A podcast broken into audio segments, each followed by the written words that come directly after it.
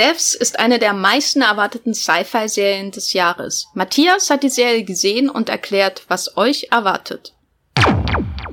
Hallo und herzlich willkommen zu einem neuen Streamgestöber-Check. In den Checks besprechen wir immer kurz, knapp und spoilerfrei neue Filme und Serien, die ihr gerade in Deutschland streamen könnt, bei Netflix, Amazon Prime, in den verschiedenen Mediatheken, TV Now und was es sonst noch so alles gibt.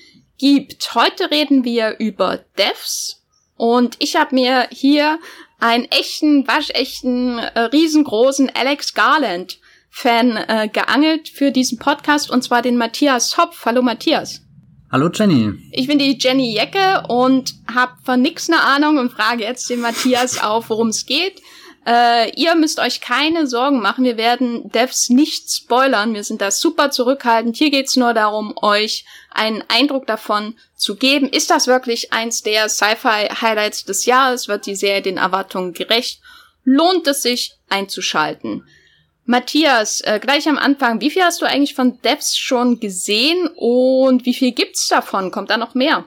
Ich habe tatsächlich schon die gesamte erste Staffel gesehen und so wie es aussieht, ist das auch erstmal nur als Miniserie geplant. Das heißt, da existieren jetzt acht Episoden, die alle von Alex Garland inszeniert und geschrieben wurden. Das ist ja schon was Besonderes bei Serien, dass du da einen kreativen Kopf hast, der das ganze Projekt irgendwie begleitet. Sonst hast du ja eher einen Showrunner, der über allem drüber steht und sich dann quasi einen Writers Room zusammenstellt und dann verschiedene Episoden, die einzelnen Episoden drehen. Äh, aber bei, bei ähm, Devster ist das schon so, so ein, ein, ein Alex Garland-Werk durch und durch. Woher kennen wir den Alex Garland, kurz gesagt? Der ist bekannt geworden als Autor von dem Buch The Beach, was später von Danny Boyle ähm, verfilmt wurde. Ich persönlich habe das noch nicht gelesen, aber natürlich den Film gesehen und tolles mit Danny Boyle. Buch, tolles Buch. tolles Buch. Ich glaube, ich sollte das nachholen, oder? Ja, aber danach willst du nach Thailand äh, auf eine mysteriöse Insel fahren und äh, äh, äh, schreckliche Dinge sehen. Also ich weiß nicht, ob das gut ist äh, in der aktuellen äh, Zeit. Ja, dann, dann schiebe ich das mal lieber auf. Ich habe auf alle Fälle Alex Garland dann ein bisschen durch diese Danny Boyle Connection kennengelernt, weil er hat dann für ihn die Filme 28 Days Later geschrieben, dieser Zombie äh, Film, der in London angesiedelt wird, Sci-Fi, äh, Sci-Fi sage ich, äh, Sunshine, den Science-Fiction-Film, wo äh, die Sonne droht, ähm, ihr Licht ja für immer verschwinden zu lassen und die Menschheit in den Himmel, in den Weltraum fliegt, um die Sonne neu zu entzünden. Dann gibt's auch noch das Science-Fiction-Drama Never Let Me Go, Dread hier, diese Neuverfilmung mit Carl Urban in der Hauptrolle, der war ziemlich düster und auch ein tolles, ja, keine Ahnung, Science-Fiction ähm, Beispiel für, für das, was so Alex Garland kann. Aber ich glaube, so die zwei großen Durchbruchswerke, wo ich dann gesagt habe, boah, Alex Garland ist wirklich einer, den ich weiter verfolgen will, waren dann seine Regiearbeiten, nämlich Ex Machina und ähm, Annihilation, der bei uns dann, glaube ich, auf Netflix erschienen ist. Auslöschung heißt der auf Deutsch, oder? Genau. Das ist der Deal, ja. Der Natalie Portman, Oscar Isaac, äh, komische Farbenfilm. Bevor wir tiefer einsteigen in Devs, ähm, wo kann man die denn jetzt aktuell in Deutschland streamen? Genau, also in den USA, da war die Serie schon im März auf FX zu sehen. Das ist da ein äh, ja sehr prestigeträchtiger äh, Sender, so ein bisschen wie HBO. Dann hat das ein bisschen gedauert, bis das zu uns gewandert ist. Jetzt ist es bei Fox, dem Bezahlsender. Da kann man das mittwochs 21 Uhr sehen und ähm, Sky Ticket bietet das auch zum Stream dann für alle Abonnenten an. Das heißt, äh, das ist wahrscheinlich der, der Weg, auf dem das die meisten Leute in Deutschland erstmal sehen werden, bevor das noch, ja, weiß nicht, irgendwie vielleicht mal auch auf DVD erscheint. Und äh, wenn du, ich glaube, es ist ja eine sehr komplexe Serie, aber wenn du Devs vereinfacht erklären würdest, ohne Spoiler, worum geht's denn in der Serie? Ja, das ist wirklich eine knifflige ähm, Frage, aber vielleicht können wir anfangen mit Devs, dem Titel schon. Das ist nämlich äh, der Name einer Entwicklerabteilung, die da von so einer Computerfirma, ähm, ja, die existiert da, die wird angeführt von einem gewissen Forrest, der wird gespielt von Nick Offerman, den man zum Beispiel aus ähm, Parks and Recreation kennt. Und die sitzt da in, ja, so einer minimal futuristischen Version von San Francisco, von Silicon Valley und, und diese Devs-Abteilung, keine Ahnung, die stellt nicht das nächste MacBook her und, und also nicht die Dinge, die du vermutlich irgendwann mal im Handel kaufen kannst, sondern das Devs-Team, das versucht neu zu denken, versucht die Technologie zu nehmen und, und Grenzen zu überschreiten, aber gleichzeitig will uns die Serie auch zu keinem Zeitpunkt sagen, was die Devs-Leute wirklich machen. Manchmal hast du sogar das Gefühl, dass die Mitarbeiter, die in diesen kleinen Devs-Entwicklerzirkel äh, eingeladen werden, selbst gar nicht wissen, was sie da machen, sondern alle nur auf der Suche sind, herausfinden, lange nachdenken über die Möglichkeiten, die sie haben und dann etwas in Computer schreiben und, und wir müssen uns vorstellen, was, was da alles dahinter steckt. Also die, die Serie spielt da sehr viel mit Geheimnissen und äh, wir kriegen den Einstieg in diese Geschichte durch eine Figur, die heißt äh, Lilly und ihr Freund äh, Sergei, der dann in diese Devs-Abteilung ähm, befördert wird, doch dann verschwindet Sergei und Lilly begibt sich auf die Suche, um herauszufinden, was da mit ihrem Freund passiert ist. Und Devs steht ja für äh, Developer, nehme ich mal an, also Entwickler, äh, Leute, die die Programme, Software und so weiter entwickeln. Muss man denn, um die Serie zu verstehen, da irgendwie Kenntnisse von haben? Äh, muss man, äh, wenn da irgendwie der Code zu sehen ist, äh, das verstehen? Wie viel Hintergrundwissen braucht man eigentlich, um, um zu verstehen, was in Devs passiert? Also ich würde sagen, gar keins. Zumindest habe ich keins mitgebracht kein Hintergrundwissen, sondern habe mich da eher aus der Neugier, äh, da was Neues von Alex Garland zu sehen, einfach in die Serie hineingestürzt, habe in Kauf genommen, dass da ein paar Dinge angesprochen werden, bei denen ich vermutlich nicht ganz mitkomme, aber irgendwie äh, signalisiert das alles dir auch sehr schnell als Zuschauer dann, äh, dass es weniger um die technischen Fachbegriffe gibt, als die ja existenzphilosophischen Diskurse, die sich dadurch eröffnen. Also es wird dann viel darüber nachgedacht, äh, wie verhält sich der Mensch zu seiner Schöpfung. Das kennt man ja, dieses, äh, diese, diese Erzählung, dass, dass wir irgendwas schaffen, was wir irgendwann nicht mehr kontrollieren können. Und dann äh, entwickelt sich das weiter zu, zu so großen Fragen wie, äh, ist der Mensch und sein eigener freier Wille, so wie ist das aufgestellt, wie verhält sich das, kann man das bestimmen, kann man das nicht bestimmen. Ähm, und ich glaube, da, da, da brauchst zwar auch deine Aufmerksamkeit, dass du dich wirklich rein denkst in die Serie, aber dann kannst du da auch einfach ein bisschen drin, drin rumwabern, drin rumträumen und, und bist auf einmal ganz weg von, von diesen äh, technischen Sachen, die, die mich jetzt zum Beispiel auch eher abschrecken würden, weil ich das Gefühl habe, ich würde zu schnell abgehängt werden. Glaubst du, es äh, wird ein Problem, wenn man immer eine Woche auf die nächste Folge oder so warten muss? Um das äh, für das Verständnis speziell jetzt? Ja, ich, ich, ich, ich bin hin und her gerissen. Ich glaube nicht, dass es die perfekte Binge-Serie, ehrlich gesagt, ist, weil da steckt schon immer eine Menge an Input in, in jeder Episode drin. Und deswegen glaube ich, ist das mit der wöchentlichen Ausstrahlung ganz gut ähm, geregelt. Gleichzeitig setzt die Serie auch sehr viel auf Atmosphäre und auf Stimmung und, und zieht dich da so wirklich in ihren Bann, du tauchst da rein in dieses, in diese Devs-Welt, da gibt's dann einen, einen goldenen Würfel, wo das alles stattfindet, der schwebt magnetisch äh, in, in einer Sicherheitsanlage, dass, dass ihn ja kein Mensch entdeckt und keiner da die Geheimnisse rausstiehlt. Und jedes Mal, wenn du so eine Folge schaust, fühlt sich das auch an, als begibst du dich da jetzt in diesen geheimen Raum wie so ein Tresor da hinein. Und, und vielleicht ist es schwer, da, da jede Woche wieder neu reinzukommen, aber ich glaube eigentlich, das mit Abständen zu schauen und das dadurch mehr zu genießen, mehr auch nachklingen zu lassen, das kann bei Devs definitiv nicht verkehrt sein. Würdest du sagen, das ist eher eine Serie, die durch ihre Schauwerte punktet oder durch ihre Story? Mm, also ich glaube schon, die, die Schauwerte sind das, was mich irgendwie so auf, auf so einer fast schon oberflächlichen Ebene äh, da, da an die Serie äh, äh, ranzieht irgendwie. Ähm, die Handlung ist aber auch einfach interessant und faszinierend. Also es ist eher so so die die, die Symbiose, die aus beiden entsteht und da da glaube ich schließt das auch sehr schön an Ex Machina und Annihilation an. Das waren ja auch beides Filme, die so so rein visuell sehr ja schon irgendwie besonders waren und auch von Alex Garland so ge gefilmt waren, dass man diesen diesen Moment erleben kann. Ich denke da zum Beispiel an Annihilation gibt's am Ende eine Szene, wo wo ja etwas, was wir nicht kennen, einen sehr eigenartigen Tanz mit Bewegungen und so macht und das ist einfach eine Sequenz, die schaust du einfach erstmal an und selbst wenn du gar keinen Kontext hast, ist das einfach was, wo dir die Klappe runterfällt. Und äh, bei Devs funktioniert das auch ganz gut, dass, dass dass es erstmal stark, faszinierend, spannend aussieht. Du willst da mehr entdecken, auch wenn dieser, dieser goldene Raum, den ich da erwähnt habe, diesen, diesen Würfel, der da schwebt, im Endeffekt hast du das äh, Konstrukt schnell durchblickt, aber jedes Mal ist es wieder atemberaubend, da hineinzukommen und man kann sich nicht wirklich satt sehen und dann, ja, reden die Menschen sehr kluge Dinge. ähm, ich höre leise Begeisterung aus, ähm, aus deiner Beschreibung. Ähm, du als Alex Garland-Fan und jemand, der sicherlich Auslöschung und Ex Machina äh, auswendig kennt, ähm, wurden deine Erfahrungen, äh, äh, deine Erfahrungen, wurden deine Erwartungen an Devs bestätigt? Wurden sie überwältigt oder unterwältigt? Also unterwältigt nicht. Ich glaube, überwältigt bin ich auch nicht so, weil, weil ja eben diese zwei vorigen Filme schon sehr gut vorgeben, was man von Alex Garland erwarten kann.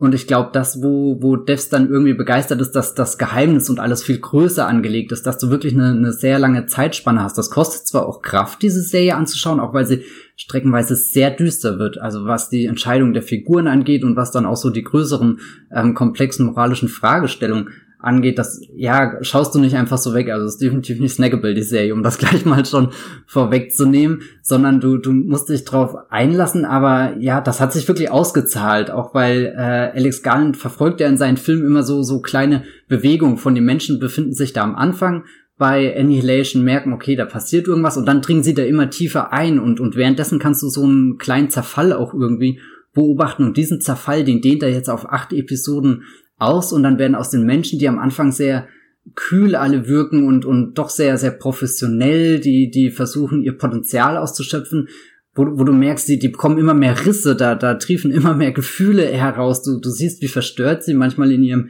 Innern sind und zu was sie das alles treibt. Das fand ich ganz interessant, das jetzt über den, den Verlauf dieser acht Folgen zu beobachten. Gab es da ähm, bei den Menschen auch irgendeinen Schauspieler, äh, Schauspieler oder eine Schauspielerin, äh, die dich überrascht haben?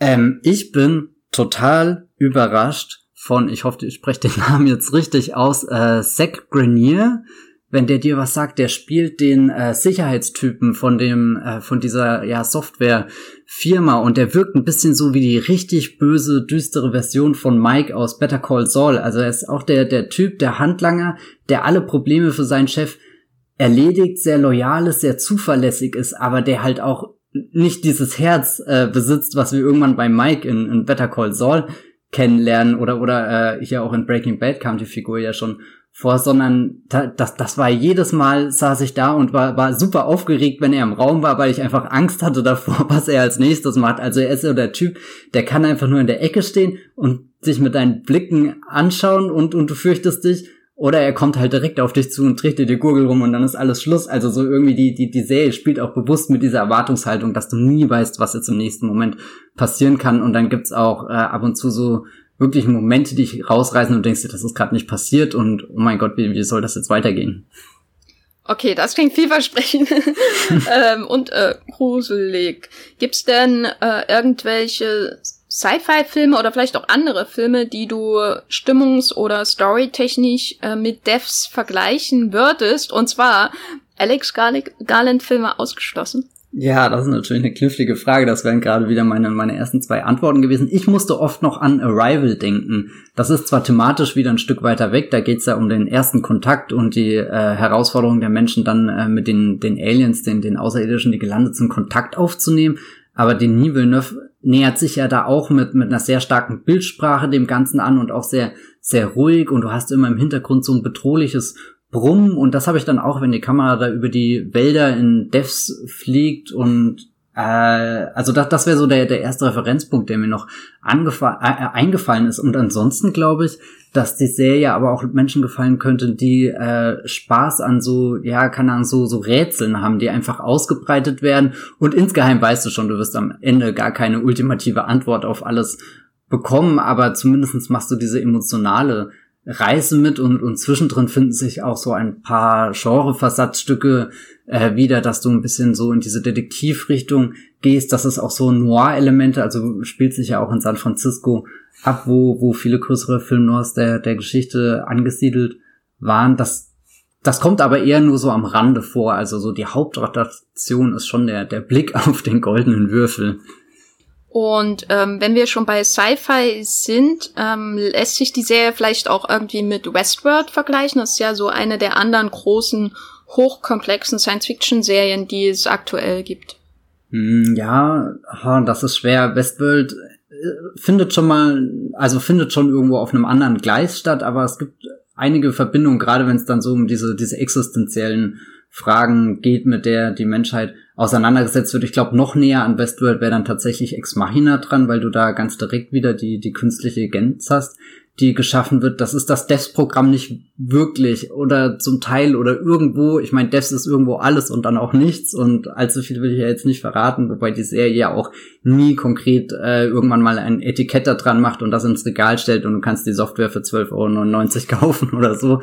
Ähm, das ist ja bei Westworld alles schon konkreter ausformuliert, dass du Menschen hast, die diesen Park besuchen, die äh, ja, also weiß nicht, da, da sind diese, diese, äh, die, die künstlichen Intelligenzen greifbar, die werden auf einmal zu, zu Präsenzen so und, und eigentlich schafft ja Westworld das Kunststück, dass wir am Ende auf der Seite der Maschinen stehen, die, die da für ihre Freiheit kämpfen, während ähm, bei äh, Devs ist schon der, die, die, die richtigen Menschen, die, die wir verfolgen und die da irgendwie vor dieser wabbernden, fortschrittlichen Masse in dem goldenen Würfel stehen und eigentlich eher vor sich selbst erschrecken müssten. Wenn du jetzt schon sagst, dass bestimmte Aspekte, ohne jetzt ähm, zu spoilern, nicht vollends erklärt werden. Glaubst du denn, dass man am Ende der achten, der acht Folgen trotzdem, wenn man in, angefixt ist und auf Suche nach Antworten ist nach der ersten Folge, trotzdem befriedigt rausgeht, obwohl äh, viel vage bleibt? Oder gibt es trotzdem genügend Dinge, die einem dann ein, sage ich mal, abgerundetes Serienerlebnis verschaffen, weil wenn, wenn es noch eine Miniserie ist, dann muss man ja dann am Ende mit diesen acht Folgen Vorlieb nehmen. Ja, also ich habe schon das Gefühl, das kommt alles zu einem bündigen Schluss.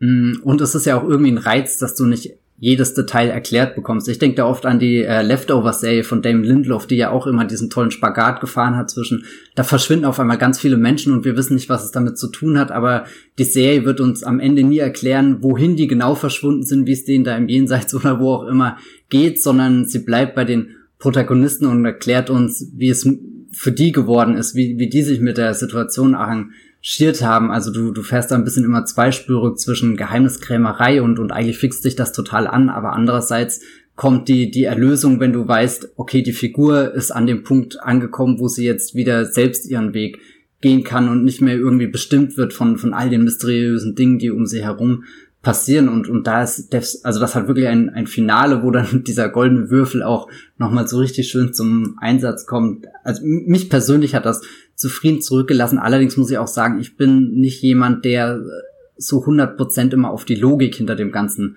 pocht, sondern ich bin dann eher jemand, der, der sich von den Gefühlen leiten lässt, die mir irgendwie die Serie anbietet und habe da ja zum Beispiel auch im äh, Lost Podcast, den wir vor ein paar Wochen ähm, aufgenommen haben, erzählt, dass ich überhaupt kein Problem hatte, dass äh, da diese Serie nie die große Antwort am Ende parat hatte, sondern auch eher das versucht hat, eben auf dieser emotionalen Ebene alles zusammenzuführen.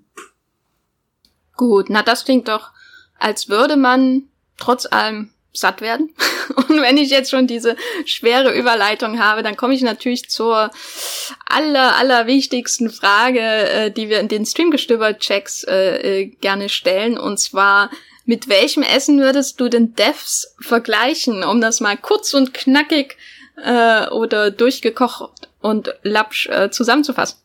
Also ich glaube, Devs ist der Nachtisch, den man wirklich in so einem ganz äh, teuren Fünf-Sterne-Restaurant am Ende von fünf Gängen bekommt. Also du hast davor schon Ex Machina gesehen, Annihilation, Dread und meinetwegen The Beach gelesen. Also du hast eigentlich schon diese volle Kanne Alex Garland in dir und dann kommt dieser Nachtisch, der, der auch nicht, das ist nicht einfach nur eine Eiskugel oder irgendwas herkömmliches, sondern das ist sowas ganz Besonderes, was der Chef da irgendwie in seiner Küche kreiert hat. Also das präsentiert sich auf dem Teller schon wie ein Kunstwerk und du traust dich gar nicht mit der Gabel reinzustechen, weil du würdest es ja nur kaputt machen. Andererseits ist es so geil, wenn du es kaputt machst, weil dann kannst du es essen und es schmeckt einfach unfassbar köstlich. Ich muss gestehen, ich habe sowas noch nie gegessen. Das ist jetzt auch nur ein Produkt meiner äh, Vorstellungskraft. Aber ich hoffe, dass es irgendwo diesen Nachtisch gibt und ich ihn eines Tages essen werde. ich möchte nur zum Kontext sagen, hier ist es gerade 12 Uhr mittags, zwei Minuten nach 12 Uhr mittags und ich habe jetzt so einen Hunger und Appetit bekommen durch diese Beschreibung. Das ist fies. Ich glaube, ich kann die Antwort der folgenden Frage schon voraussehen, aber abschließend äh, zu Devs. Lohnt sich Devs? Und wenn ja, für wen? Ich finde, es lohnt sich definitiv. dass es äh, dieses Jahr gab es ja schon mehrere tolle Science-Fiction-Serien, aber von denen, die ich gesehen habe, war das die, die mich am meisten hineingesogen hat. Definitiv für alle Fans von Alex Garland, definitiv für alle Science-Fiction-Fans, auch welche, die jetzt eher diese Science-Fiction bevorzugen, die, die nicht so unbedingt im, im Worldbuilding oder so, sondern eher in diesen großen menschlichen, existenzialistischen Fragen verantwortet äh, verantwortet, sage ich, ver verankert ist. Und ich glaube auch für, für alle, die auf der Suche sind von, was kann denn eine Serie momentan alles sein, weil das schon so, so eine Miniserie ist, die, die ja sich A sehr, sehr äh, geschlossen und kompakt anfühlt, nicht nur durch ihre Geschichte, sondern eben auch, weil da ein Künstler dahinter äh, steht und dann dann ist das vielleicht schon auch eher in dieser Tradition von von neueren Serien, wie wir sie zuletzt hier Twin Peaks The Return von David Lynch gesehen haben oder so. Oh Gott, ich will das jetzt eigentlich nicht vergleichen, aber ich fand da das auch einfach ganz interessant, um zu gucken, was ist dann gerade so im Serienbereich mal wieder alles möglich und da zeigt äh, Devs, dass eigentlich alles möglich ist. Und kannst du äh, uns nochmal dran erinnern, wo man das gerade schauen kann? Genau, in Deutschland, wie gesagt, Fox, der Bezahlsender, zeigt das und bei Sky Ticket könnt ihr das auch äh, streamen. Falls ihr, liebe Hörer, ähm, noch nichts von Alex Garland gesehen habt, dann ist der einfachste Schritt, glaube ich, einfach zu Netflix zu gehen und sich Auslöschung anzuschauen. Auslöschung slash Annihilation. Macht euch auf was gefasst. Äh, und äh, Devs könnt ihr dann gleich danach nachschieben, würde ich sagen. Wenn ihr weitere Podcast-Folgen zu Sci-Fi-Themen sucht, dann seid ihr natürlich hier bei Streamgestöber genau richtig, weil wir haben so viele Sci-Fi-Fans hier in der Redaktion, dass da mittlerweile einiges zusammengekommen ist. Ich kann euch empfehlen, unseren riesengroßen, alle Fragen beantwortet Podcast zu Dark, äh, was glaube ich äh, von der Komplexität her äh, äh, Devs in nichts nachsteht, äh, soweit ich das jetzt herausgehört habe von Matthias Beschreibung. Ihr könnt äh, etwas Actionreiches nachhören, äh, nämlich den Snowpiercer Podcast, in dem ganz, ganz viele Zugmetaphern äh, aufgesetzt werden auf die Gleise und bis zum bitteren Ende durchrollen. Und dann gibt es natürlich auch äh, den von Matthias bereits erwähnten Podcast über Lost. Und ähm, wenn ihr Disney Plus äh, habt, dann lohnt sich sicherlich auch unser Podcast, da ist Matthias ebenfalls dabei, zur großen Star Wars Serie The Mandalorian. Matthias, wo kann man dich außerhalb von Streamgestöber online verfolgen? Oh Gott, bitte verfolgt mich nicht, aber ihr könnt mich lesen, unter anderem auf Twitter. Da twittere ich unter dem Handle at Bibelbrox mit 3e oder unter meinem ganz normalen Namen Matthias Hopf und da findet ihr natürlich auch viele Texte auf Moviepilot von mir. Ich bin auch äh, bei Twitter zu finden als Gafferlein mit Doppel F und außerdem bei Movieplot als Jenny Jecke oder einfach The Gaffer. Wir danken euch recht herzlich fürs Zuhören. Ähm, falls ihr weitere Vorschläge, insbesondere für diese kurzen, knackigen Streamgestöber-Checks habt, dann schreibt die gerne an podcast.moviepilot.de. Wir freuen uns sehr darüber weil wir in diesen Checks natürlich auch immer kleineren Serien noch mehr Aufmerksamkeit äh, verschaffen können. Das heißt, wenn ihr irgendwas Aktuelles, Tolles gesehen habt und unbedingt wollt, dass noch mehr äh, Leute erfahren, äh, was das äh, für eine schöne, sehenswerte, gruselige, was auch immer Serie ist, dann schickt uns eine E-Mail an podcast.movieplot.de und wir schauen, ob wir das in einem Streamgestöber-Check unterkriegen, genauso wie Devs. Äh, und Devs scheint sich wenn ich ausgehe von Matthias Beschreibung, wirklich zu lohnen. Vielen Dank fürs Zuhören. Bis zum nächsten Mal und streamt was Schönes. Tschüss. Ciao.